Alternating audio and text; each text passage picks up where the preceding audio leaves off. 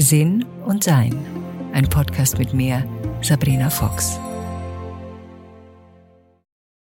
Das ideale Gewicht wäre natürlich von unserem Körpergewicht. Ich habe heute in der Zeitung gelesen von einer Untersuchung, in der es hieß, dass es nicht zwangsläufig so ist, dass wenn man übergewichtig ist, dass man dann etwas Ungesundes seinem Körper antut. Und schlank sein nicht zwangsläufig das Ziel sein muss. Und doch ist es, glaube ich, für viele von uns und für mich war es als junges Mädchen ganz besonders das Ziel, schlank zu sein, denn ich war es nicht.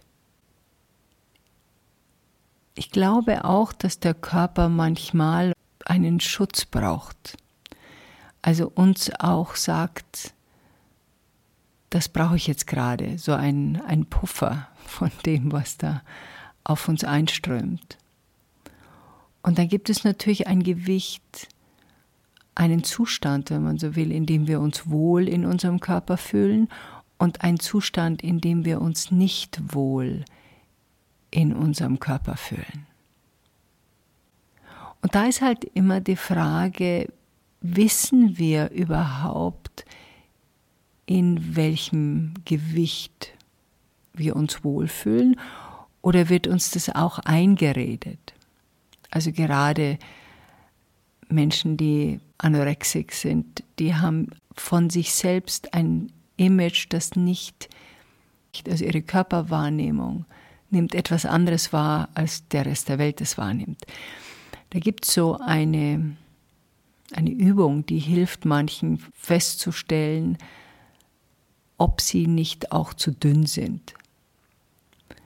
Und es heißt nicht nur, wenn man eben zu anorexisch ist, hört ja auch die Periode zum Beispiel auf bei Mädchen, das ist, oder bei Frauen, das ist dann immer so ein sehr klares Zeichen, dass der Körper sagt, oh, Moment mal, wir haben hier nicht genug zum Überleben.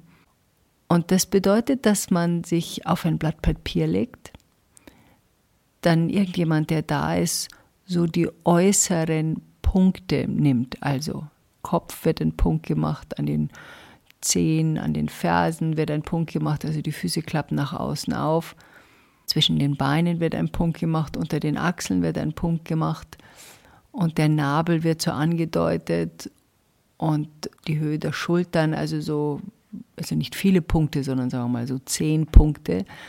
Und die Person steht dann auf und malt aus, wie sie denn glaubt, dass sie ist. Und wenn sie diese Zeichnung dann gemacht hat, also Kopf, Hals, Schultern, die Breite des Bauches und die Arme und die Beine und die Oberschenkel, dann legt sich die Person wieder hin und dann wird richtig nachgezeichnet, was denn die exakten Konturen sind von der Jungfrau zum Beispiel, die unter Magersucht leidet. Und dann ist es so, dass sie, wenn sie dann aufsteht, feststellt, dass die Punkte, die sie selbst gezogen hat, fast immer oder zumindest ausschließlich, soweit ich das mich noch gescheit erinnern kann an diese Studie, so sind, dass sie viel dicker glaubt zu sein, als sie wirklich ist. Und wenn sie dann sieht, wie schmal sie eigentlich ist auf dieser Zeichnung, weil sie ja auf diesem Stück Papier gelegen ist, dann beginnt ein Stück der Wahrnehmung sich zu verändern, weil sie sehen kann, so ist meine wirkliche Körperkontur. Wir haben natürlich viel mit unserem Gewicht zu tun, weil wir auch in einer Situation leben oder in einem, einem Zustand leben, in dem Essen dauernd zur Verfügung steht. Und es gibt bestimmte Dinge, die machen uns Spaß zu essen. Und je mehr unser Zuckergeschmack zum Beispiel trainiert wird, desto mehr Zucker brauchen wir und wollen wir, weil wir den Geschmack auch so mögen. Ich habe heute mir ein Eis gekauft und dachte mir, ja, Meier, Eis ist schon was Schönes. und ich habe gelernt, dadurch, dass ich übergewichtig war als junges Mädchen und junge Frau und ich glaube von 18 bis 30 mehr oder weniger konstant auf Diät war. Und zwar von rohem Sauerkraut jeden Tag, das wirklich in der Früh nicht zu empfehlen ist, bis über, damals gab es so eine Mayo-Diät, wo man irgendwie am ersten Tag nur ein Ei essen musste. Oder dann nur Proteine, was für mich furchtbar war. Ich habe mir dann aus Eiern irgend so eine Art Brot gemacht, wo ich da die Wurst drauf tun kann. Ich habe auch so Sachen gesagt, wie ich nehme schon zu, wenn ich nur eine Werbung im Fernsehen sehe. Also ich habe mich mit meinen Gedanken auch so konditioniert, dass mein Körper dann einfach nur sagen muss, ja, okay, wenn du das so möchtest, dann machen wir das halt so. Ich hatte dann auch Zeiten, wo ich mit radikaler Nulldiät, also vier Wochen lang nichts gegessen habe. Ich habe es dann immer so gelegt, dass das Samstag, Sonntag war, dritte und vierte Tag, weil da kam ich dann kaum aus dem Bett und dann am Montag ging es wieder, weil ich keine Möglichkeit fand, mich in irgendeiner Form in einem Gewicht zu halten, in dem ich mich wohlfühlte. Und das Gewicht, in dem ich mich wohlfühlte, was ich damals natürlich überhaupt nicht erreicht hatte, war so damals um die 60, 65 Kilo. Ich wog auch schon mal 90 und ich habe gemerkt, dass ab 80 Kilo war es mir dann wurscht. Da dachte ich mir, jetzt passt sowieso nichts mehr, jetzt ist mir egal. Ich versuche mich jetzt gerade so zurückzuerinnern, es war immer ein mühsames Unterfangen, Körperteile zu verstecken. Es war, mein Glück war, dass damals die breiten Schulterpolster so modern waren. Also man konnte diese riesen Jacketts anziehen und was drunter war, hm, konnte man nur erahnen. Dieses konstante Fokussiertsein auf mein Erscheinungsbild, also mein Körper, der mir nicht gefiel war, wie wir wissen, die es so ähnlich geht, sehr anstrengend. Das war, ich habe mich angeschaut und habe mir gesagt, ich gefalle mir nicht. Und das hat sich eigentlich erst gelöst, obwohl ich damals auch beim Fernsehen war und dann wird man ja geschminkt und hergerichtet. Da sieht man dann sowieso immer besser aus, als wenn man das selber macht. Aber trotz allem war das immer so ein Kampf mit dem Erscheinungsbild schlichtweg, weil auch das Fernsehen, man sieht immer ein bisschen dicker aus im Fernsehen, als man ist, besonders wenn man weiß trägt oder was Helles trägt, das trägt er sie nicht auf. Also da war ich sehr oft in Gedanken da dabei. Diese ganze Diätnummer hat sich erst gelegt, als ich schwanger wurde und zum ersten Mal mein Körper normales Essen bekam. Also dreimal am Tag, regelmäßig. Und dann hat er nicht mehr so viel aufheben müssen. Also ich konnte dadurch dann diesen Jojo-Effekt durchbrechen, den ich natürlich auch die ganze Zeit hatte.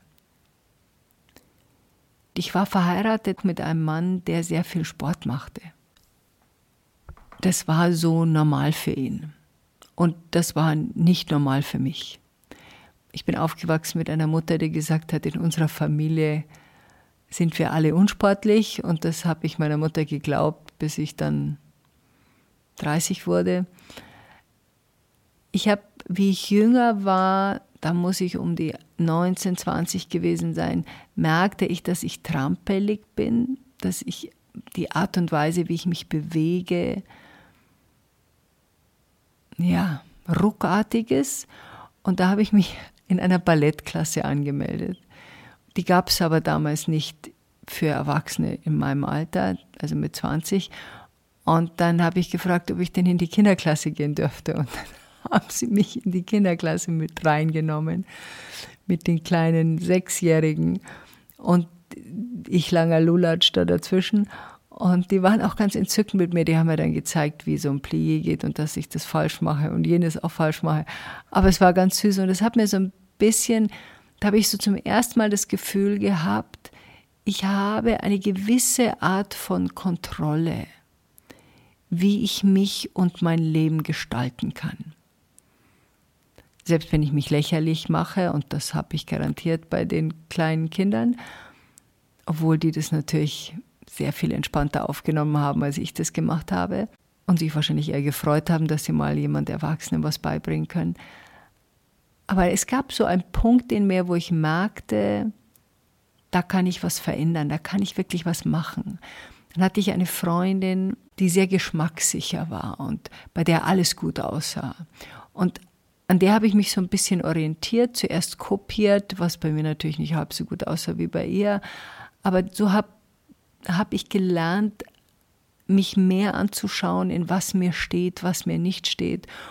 Und habe zwar immer noch Fehlkäufe gemacht, aber nicht mehr so viel.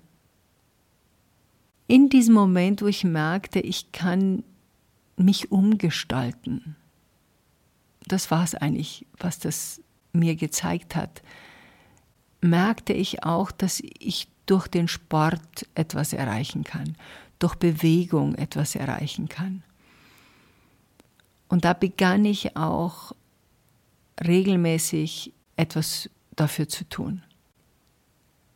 Es muss wohl auch so Anfang 30 gewesen sein, dass ich auch gemerkt habe, ich möchte nicht dauernd überlegen müssen, was ich jetzt zu mir nehme, sondern möchte schon auch nach einem gewissen Freudeprinzip essen dürfen und nicht nur, jetzt essen wir eben nur das und jetzt essen wir nur dieses und das ist furchtbar und das ist verpönt und das ist ganz schrecklich.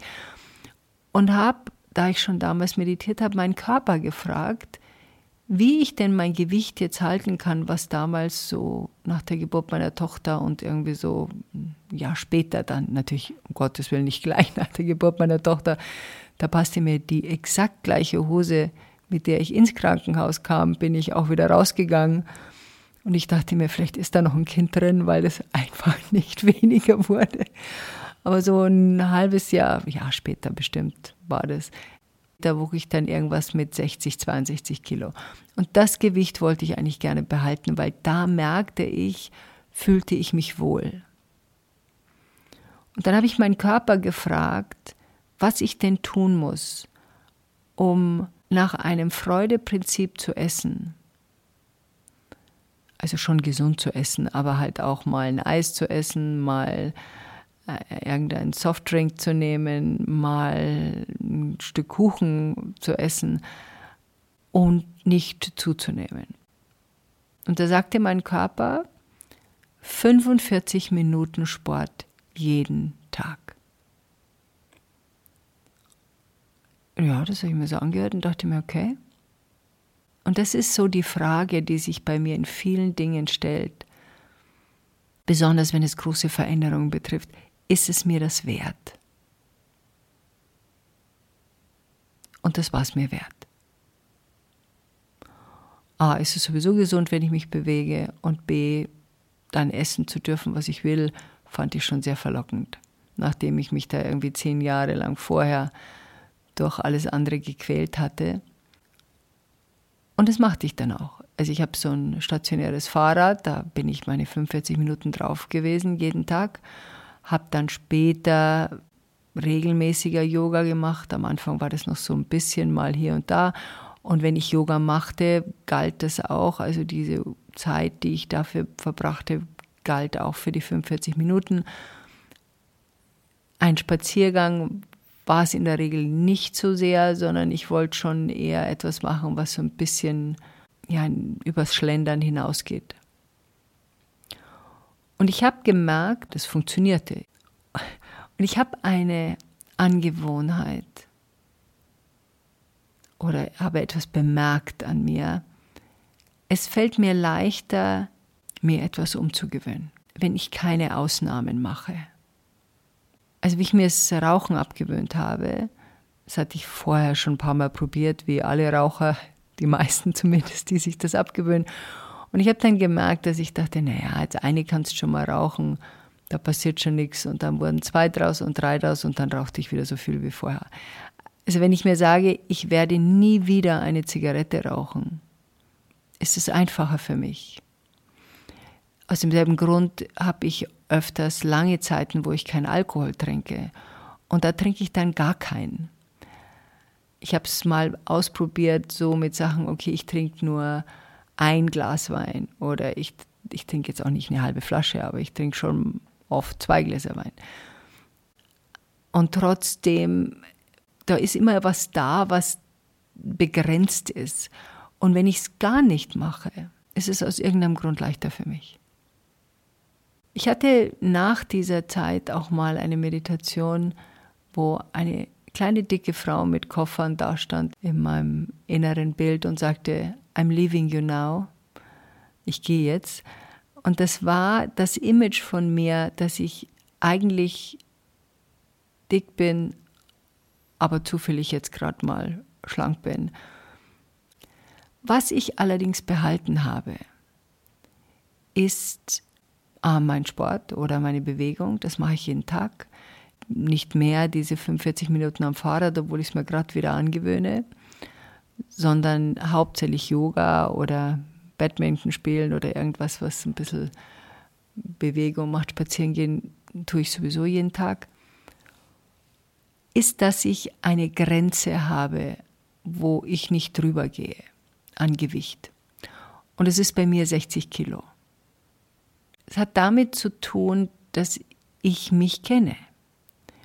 Und ich auch in meinem Alter es schwieriger zu sein scheint, wenn das Gewicht dann mal zu sehr draufkommt, es wieder loszuwerden. Ich meine, ehrlich gesagt, ich fand es in jedem Alter schwierig. ich habe jetzt was wiederholt, was ich mal gehört habe. Es soll angeblich im Alter schwieriger sein abzunehmen. In meiner Erfahrung war es in jungen Jahren ebenfalls schwierig abzunehmen. Also ich sehe da jetzt keinen großen Unterschied, außer das eine Mal, wo ich in den Wechseljahren war, wo ich plötzlich drei, vier Kilo zunahm aus heiterem Himmel, ohne etwas geändert zu haben. Und das hat lange gedauert, bis ich die wieder runter hatte und ich die nur sehr energisch mit massiven Einschränkungen wieder runterbekam. Also das ist die Ausnahme. Aber diese, diese 60 Kilo sind meine Grenze. Das heißt, in dem Moment, wo ich da hinkomme in die Richtung, esse ich kein Nachtisch mehr, esse kein Eis mehr, trinke nur noch Wasser oder Tee, mache mehr Sport, schaue, vielleicht lege ich einen Fastentag ein. Also da passe ich eigentlich auch. Und innerhalb von zwei, drei Tagen hat sich das wieder eingependelt zu drunter. Es hat jetzt damit nichts zu tun, dass ich finde, dass man nicht mehr Gewicht haben darf oder soll, sondern dass es eine persönliche Sache ist, in welchem Gewicht man sich wohlfühlt. Ich war vor einigen Jahren in einer Yoga-Klasse und es war eine Schule in den Staaten. Wenn ich meine Tochter besuche, gehe ich da öfter hin und da gibt es immer so unterschiedliche Lehrer, die sind alle wirklich sensationell gut. Und da bin ich mal in eine Klasse gekommen, weil ich die alle immer mal ausprobiert habe, je nachdem, welche Uhrzeit ich da zum Yoga ging. Und da waren fast nur, na, da waren nur Frauen und die waren alle gute 20, 25 Kilo schwerer als ich.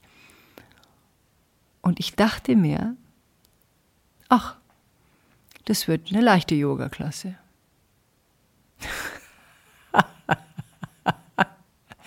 die waren alle besser als ich.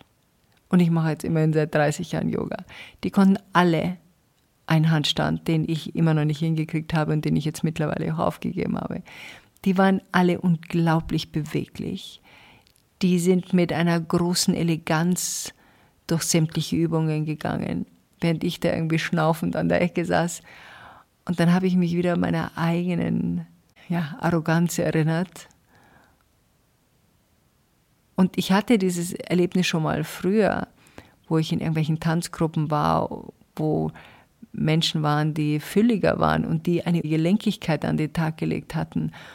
Und nur der äußere Eindruck, das, was wir glauben von einem Körper, der etwas fülliger ist, hat ja meinen Blick verdorben. Ich schaue mir ab und zu auf YouTube eine Serie an, die ich entdeckt habe, die heißt Style Like You mit einem U am Ende.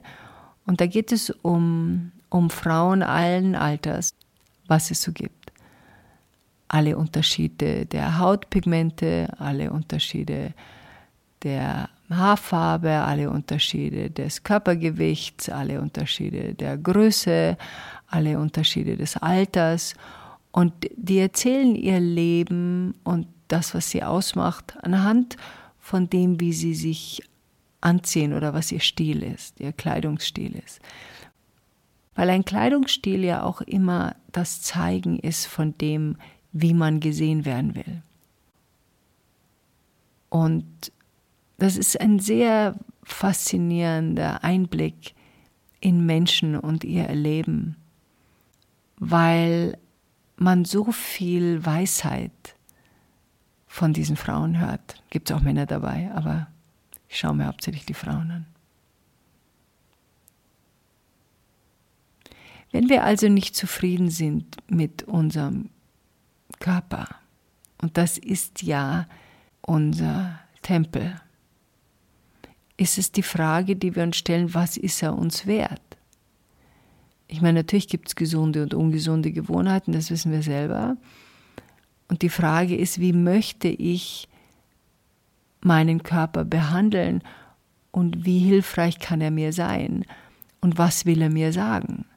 Manchmal, wenn wir schlagartig zunehmen, ist es vielleicht eine Schutzfunktion, die der Körper gerade mir zeigt. Und manchmal werden wir krank oder haben eine Reaktion auf irgendetwas. Wir alle wünschen uns in unserem Leben und in unserem Körper uns wohlzufühlen. Und wenn wir das nicht tun, dann haben wir die Möglichkeit zu schauen, was braucht es denn gerade? Und mit was genau fühle ich mich wohl?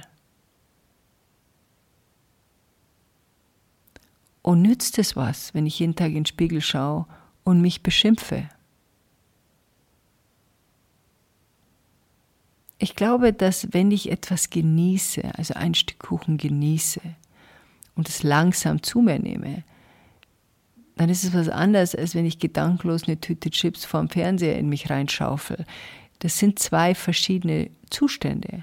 Auch wenn ich noch Raucher wäre und genüsslich eine Zigarette rauche, ist es ein anderer Zustand, als wenn ich eine halbe Schachtel aus Gewohnheit mir zuführe, weil ich eine Pause brauche und ich keine Ahnung habe, wie anders eine Pause ausschauen kann, außer so. Der Körper ist so ein faszinierender Tempel. Es ist wie eine Sprache lernen obwohl es unser eigener Körper ist, kann er uns manchmal überraschen.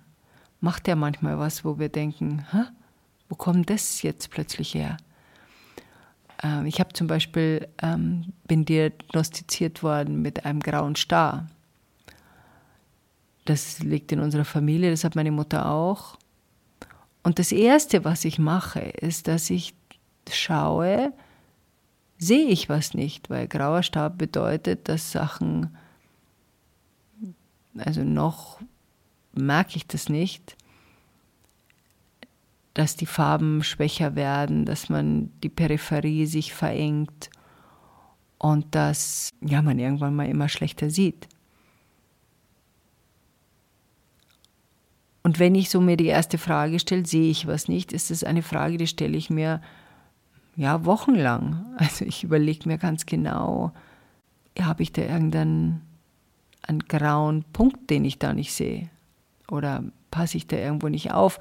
Oder ist es halt, was eben auch sein kann, vererbbares Material, das eh schon, meine Mutter hat einen grauen Star, seitdem sie eine junge Frau ist. Ich habe den jetzt mit 63, also das habe ich ja offensichtlich dann schon eine ziemliche Zeit hinausgezögert.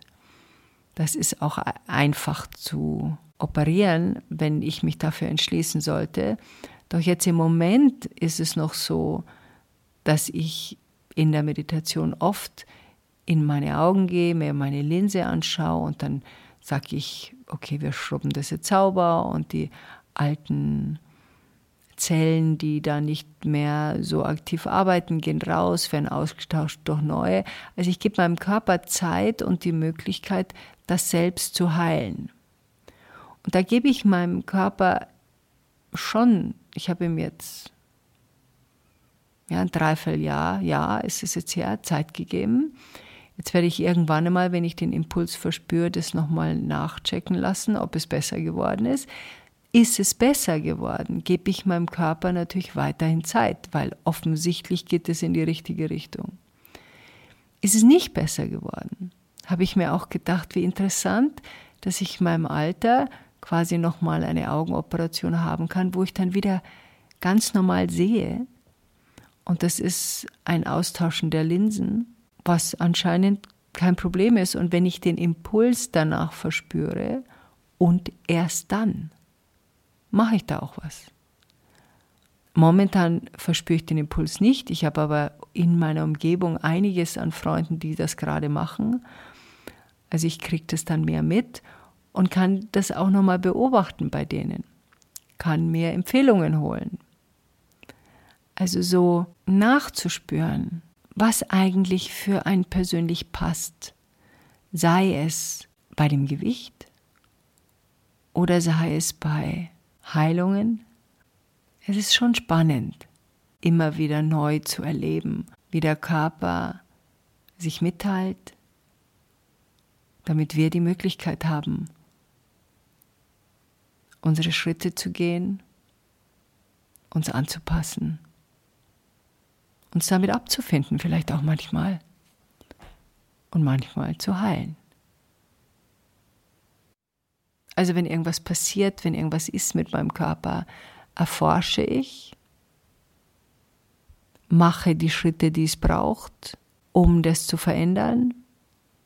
Und wenn es einen massiveren Schritt braucht, wie eben eine OP, dann warte ich, bis der Impuls kommt.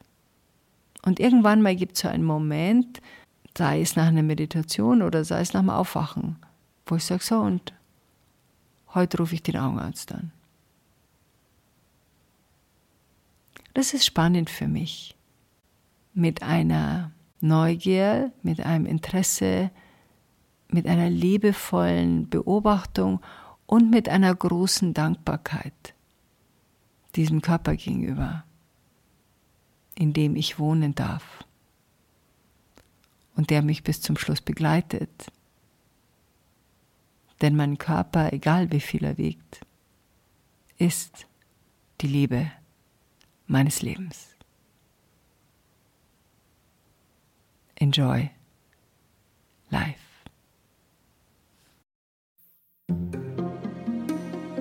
Weitere Informationen über Sabrina, ihre Bücher und Online-Kurse findest du auf sabrinafox.com und sinnsucher.de.